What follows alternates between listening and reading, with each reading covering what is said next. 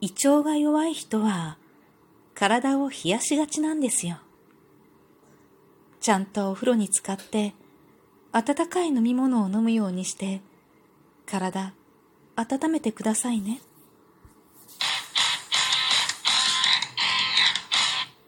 今日もなるようになるさ。こんにちは、アラフォー母ちゃんこと冬木玲です。この番組は私、冬木玲が日々思うこと、本の朗読や感想など気ままに配信している雑多な番組です。そうなのよ。病院にね、行ってこう薬を処方してもらうじゃない？で、私は結構胃が弱くって、薬を飲むと、大体胃が痛くなる。まあ胃が荒れて、なんかこう気持ち悪いっていうか、なんだろうね、もうご飯食べるのがしんどくなる。食べるんだけどさ。だから、よくね、まあ明らかに胃を荒らしそうな、うんと、なんだろう、あの、痛み止めみたいなやつとか、他にはなんだろうね、抗生剤とかもそうかな。なんかそういうのを飲んだりするときとかはね、特に胃薬を一緒に出してもらうんだよね。で、普通の薬局に行くと、特に何も言われずに、こう、薬を処方してもらえるんだけれども、たまにね、漢方系の薬局？漢方を主に取り扱ってるような薬局に行くことがあるの。です。別にそこをこう選んでいってるわけじゃないんだけれども、今日はね、今日はね、じゃないよ、昨日ね、これ配信してる昨日の、昨日の夜に撮ってるのよ。これ多分皆さん聞いてくださっているのは、1月20日以降まあ、20日、だいたい20日のどこかで聞いていただいてるかなと思うんですけれども、実は19日の話、19日の夜、まあ、もう20日なんだけどさ、寝る前にね、ちょっと録音してるんだけれども、いいよね。そのややこしいよね。長いよね。そこの説明の話ね。まあいいや。でね、その、今日、だから今日なのよ。1月19日ね。こだわるな、時間とか日にちに。それでね、病院に行って、で、薬をいつも、その病院の近くの薬局で薬をもらうんだけど、なんと、私は今日、電車でね、2時間半以上もかかる 病院に財布を忘れていきました。まあ、パスモとかさ、スイカ？関東の IC カード？あの、JR とかのね。めちゃくちゃ便利よね。っていうか、めちゃくちゃ不便よね。だって、財布忘れてることに気づかないんだもん。電車乗ってる間、もう電車もバスも、それから駐輪場の、なんか駐輪の料金も、全部、その IC カードで行けちゃうわけじゃん？だから、全然気づかなかったの。家から、自転車に、駅までね、自転車に乗って行って、まあ駐輪場最初はまあお金いらないんだけどさ、で、そのまま電車に乗って、で、バスに乗って、病院に行くんだけど、病院に着いて、診察券を出そうとしたら、診察券は私財布の中に入れてるのよ、保険証と一緒にね。で、診察券を出そうとしたら、なんと財布がないのよ。でね、何が起こったか全然わかんないんだけど、財布ない代わりに、乾電池が6個も入ってるの。もう意味わかんないと思って、重さ的にさ、なんか乾電池6個入ってたらさ、なんかこう財布入ってそうな感じするじゃん。財布入れたつもりだったんだけど、寝ぼけて乾電池6個入れたのかなそんなわけないと思うんだよね。なんかもう全然意味わかんないんだけど、とにかく財布はなくて、乾電池が6個入ってるわけよ。もう、すっごい焦って、どうしようと思ってね。で、まあ、病院にさ、診察券がないとかさ、まあ、保険証がないとかも、大体、まあ、その月中に持ってこいって言われることもあるけど、大体さ、1回は、OK じゃない？で、まあ、なんとかなるだろうって思ってね、診察はなんとかなるだろうと思うんだけど、お会計ができない。私さ、お財布携帯とかそういうのやってないのよ。なんか、もうほんとなんかね、とんでもないとこが抜けてることがあるから、携帯、スマホにね、なんかそういう、なんだろうね、お金を払えるようなやつをやっちゃうと、なんか、どっかやっちゃうんじゃないかな と思って、財布は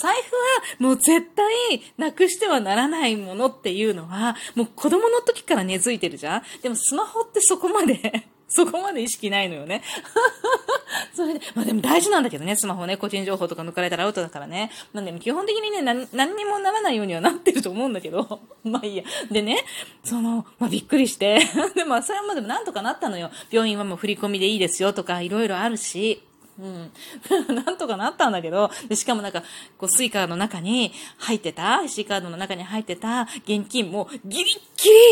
リ行って、帰ってこれる料金が入ってたのよね。だから本当に良かったって感じなんだけどさ、もう電車乗れたいとかシャレになってないからね。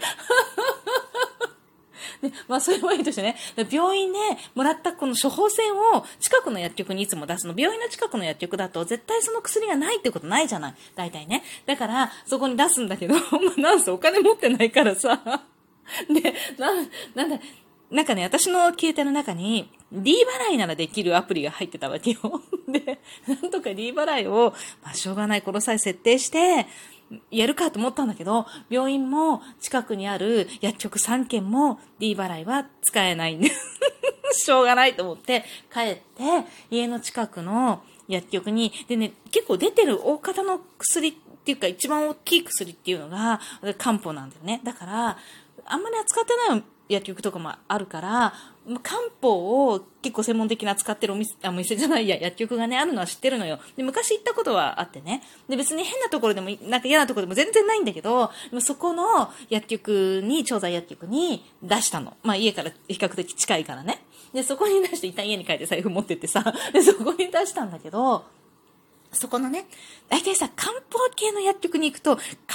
ず言われるのよ。なんか、多分ほら、漢方的な考え方でさ、なんか、あるじゃん、水毒とかさ、水を溜めすぎてるとか、あとは、なんか、いろいろ体を冷やすことによって、この胃腸障害なんかもね、体が冷えてるからとか、まあ、初心系のうんちゃらかんちゃらとか、なんかいろいろあるんだよね。で、必ず言われるの。胃薬が一緒に出てると、冒頭の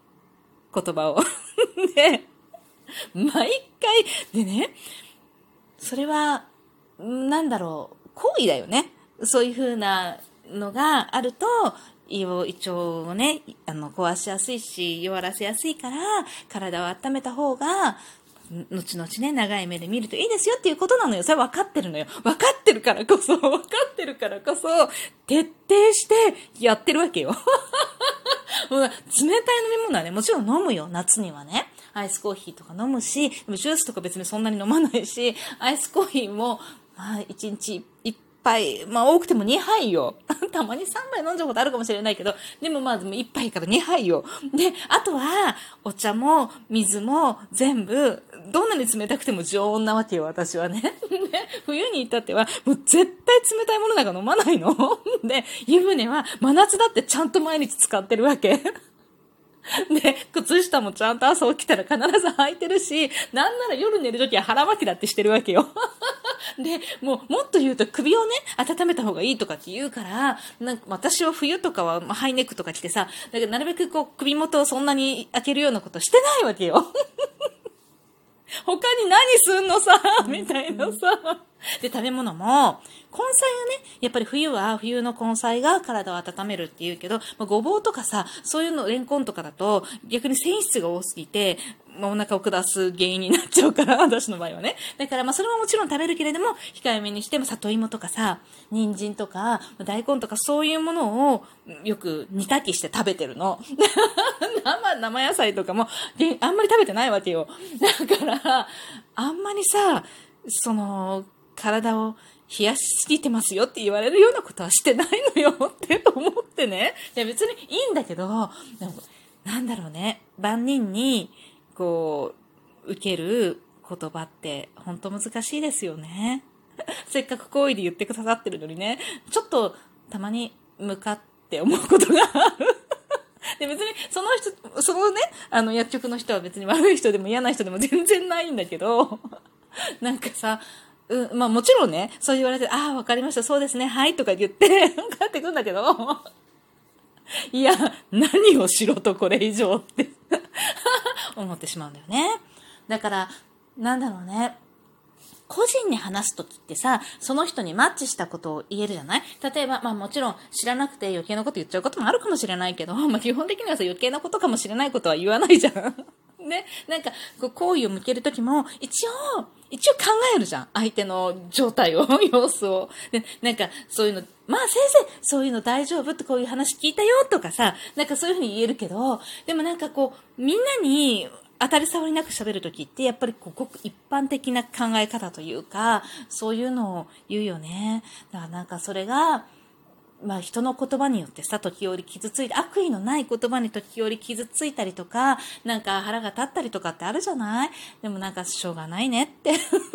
でもね、それを実は私もこんだけ体をなんか冷やさないようにするためにいろんなことやってるけれども、最初からもう気がついたらそういうことをしてたっていうわけじゃないのよ。やっぱり、やっぱりそういう言葉をどこかで聞いて、なるほどって思って、自分は胃腸が弱いのは体質だけど、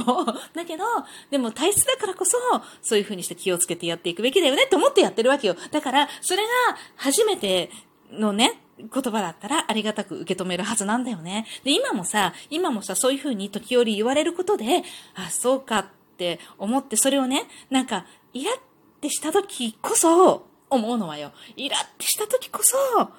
ちょっと10秒待つなり、なんか怒りが収まるのまで待って、